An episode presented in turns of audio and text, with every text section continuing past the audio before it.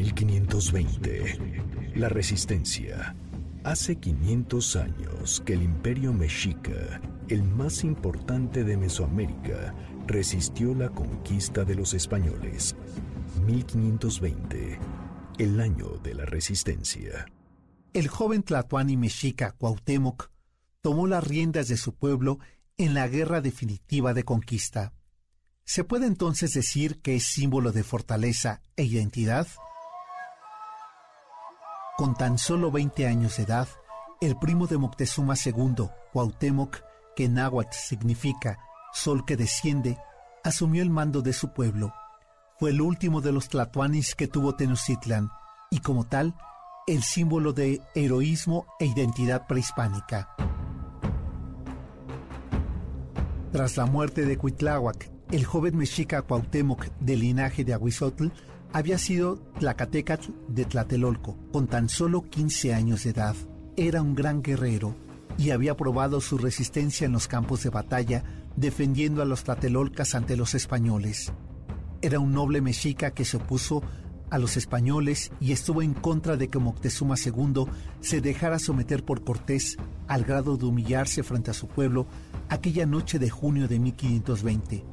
Por ello, tras la muerte del señor de Tenochtitlan, Cuauhtémoc apoyó a Cuitláhuac en las riendas de las tierras mexicas. Una vez que murió Cuitláhuac de viruela, Cuauhtémoc asumió el cargo y opuso hasta el límite de la tortura resistencia ante los conquistadores. Tras las continuas batallas que dieron de baja a varios de los indígenas guerreros, Cuauhtémoc intentó salir de Tenochtitlan y refugiarse en Tlatelolco. El capitán español García Holguín lo hizo prisionero y fue llevado ante Cortés, quien le exigió que se rindiera. Una vez prisionero en Coyoacán, Cortés somete a interrogatorios y torturas a Cuauhtémoc y a otros nobles, porque quería saber cuál había sido el destino del oro que los mexicas guardaban. A pesar que el último de los tlatoanis mexicas hizo entregar una canoa repleta de joyas y piedras a Cortés, el extremeño no quedó satisfecho y torturó a Cuauhtémoc.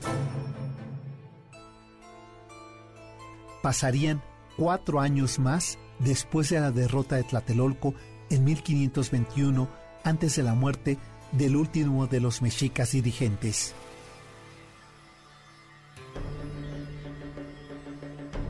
No podemos saber con precisión cómo murió Cuauhtémoc, el sol que desciende, pero lo que sí sabemos es que Cortés lo llevó consigo cuando realizó un viaje a Huidébras, y es ahí cuando ordenó ejecutarlo.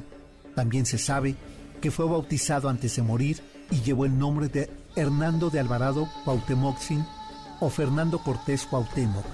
Su muerte misteriosa ocurrió en 1525, con lo que se cerró el ciclo y la vida prehispánica de los tlacuanis de Tenochtitlan. ...1520... La Resistencia